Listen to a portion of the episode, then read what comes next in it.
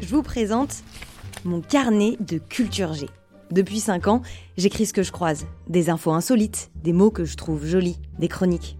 J'ai décidé de le mettre en son. Ça s'appelle Circonflexe et c'est l'accent grâce le plat. J'accentue l'info qui m'intéresse et je fais en sorte qu'elle vous intéresse aussi.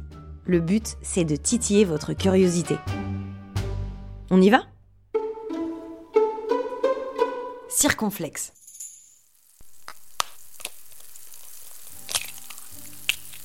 Dans cette poêle, trois tranches de bacon. Elles grillent, frétillent. Elles sont bientôt prêtes. À côté, les œufs. Des œufs brouillés, plus exactement.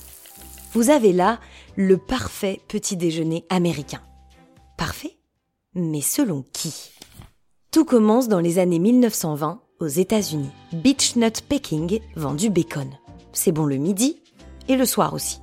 Mais depuis quelque temps, les ventes de bacon sont en baisse.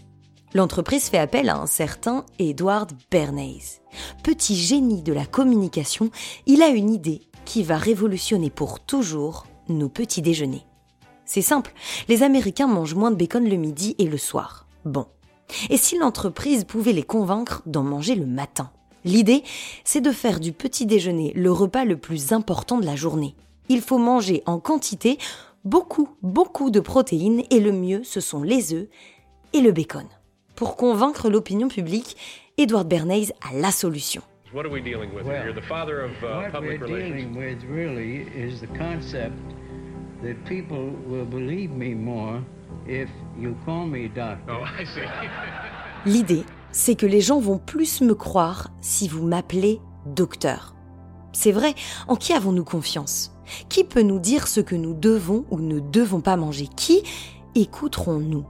La réponse est simple, les docteurs. Ils sont plus de 5000 complices involontaires à signer l'enquête. 5000 à signer sans vérifier. Oui, un petit déjeuner copieux et riche en protéines est bien meilleur pour la santé qu'un petit déjeuner léger. La propagande commerciale est lancée. L'enquête reprise dans les publicités de la marque de bacon. Partout, même dans les médias. Et les docteurs et les médias ne mentent pas.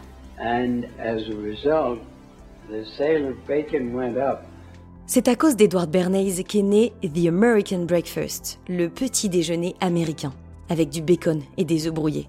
C'est à cause de lui aussi que les Américaines et ensuite des femmes du monde entier se sont mises à fumer. Edward Bernays, neveu de Sigmund Freud, est féru lui aussi de psychanalyse et de défis. Dans les années 20, les femmes ne fument pas. C'est mal vu. Oui, mais l'American Tobacco Company aimerait bien qu'elles s'y mettent. Ça ferait plus de consommateurs. Comment faire fumer les femmes? Pour Edward Bernays, c'est évident. À l'ère des suffragettes, de l'émancipation de la femme, il faut faire de la cigarette un symbole féministe. Comment? En inventant un coup de com'.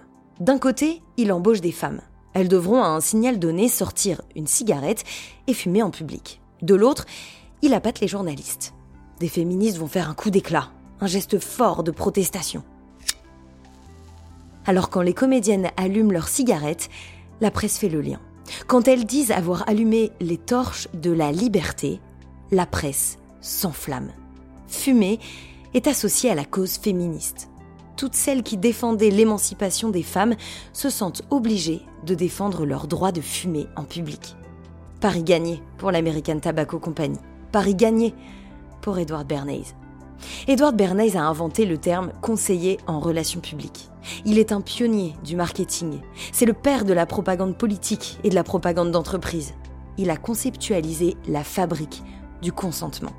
Alors, la prochaine fois que vous consommez, demandez-vous si c'est bien ce que vous voulez.